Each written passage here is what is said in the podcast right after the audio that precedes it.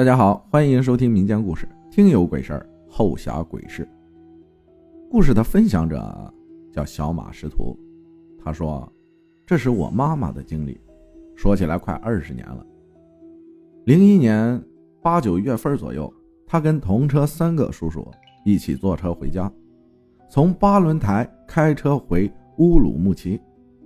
为了能省点油钱，就想翻过后峡冰大板。”因为山顶终年都积雪不断，到了秋天要封路了。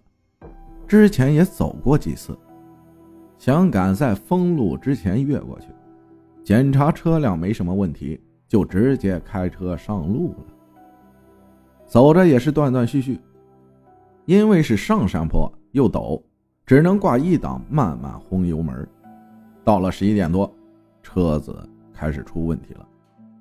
开始有点不供油，后来就发动不了了。那时候已经到了冰大板过最艰险的路段老虎口了。四个人合计了一下，女的留在车上看车，三个男的下车想办法。我妈在车上刚开始不敢睡，后来实在撑不住了，睡着了。迷迷糊糊觉得眼前有些人影，没当回事儿。翻了个身，又沉沉的睡去了。恍惚间看见了三男一女，统一穿着夏天的大红色 polo 衫，手里提着小红桶，像是出来旅游的。从远到近，直至眼前，全黑瞳孔死死的盯着我妈。我妈吓得想往后撤，才发现身子动不了了。事实上，也叫梦魇。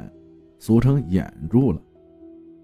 这时，唯一红衣女说道：“让她给我们做个伴儿吧。”接下来，一声粗暴的不似人声的大笑。先是后背发凉，接着觉得汗毛直立，突然啪的一声，她从梦魇中醒了过来。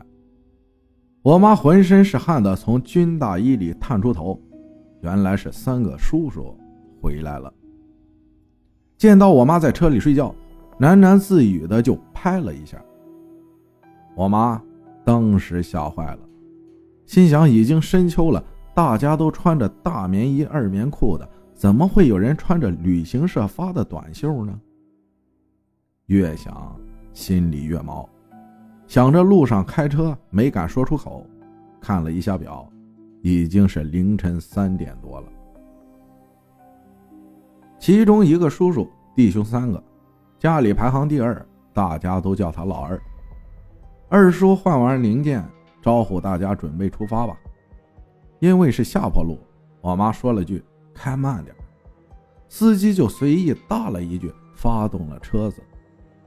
刚走没几分钟，整个车子开始不受控制，还没等反应过来，整个车子四脚朝天的翻下路了。等我妈妈反应过来，看到老二叔头上、脸上全是血，眼睛被血浸染的，睁不开了。平息下来，开始检查伤员。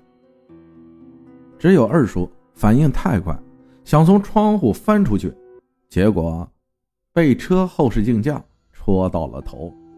其他人因为在驾驶室里没动，反而没什么问题。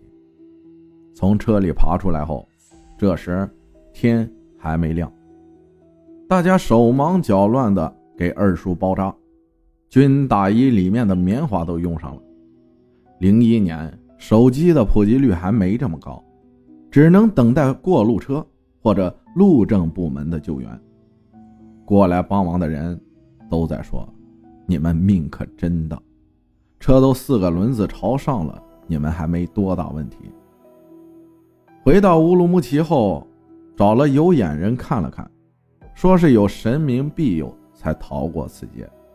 我妈那时已经信佛了，敬的是观世音菩萨。不管怎样，在我妈看来，有些东西宁可信其有，不可信其无。敬畏神明，让自己心安。后来听老司机说起。零一年夏天，有辆南方牌照的吉普车，因为不熟悉路况，到了老虎口，车跌到了山底，全车人无一幸免。三男一女穿着大红色的 T 恤。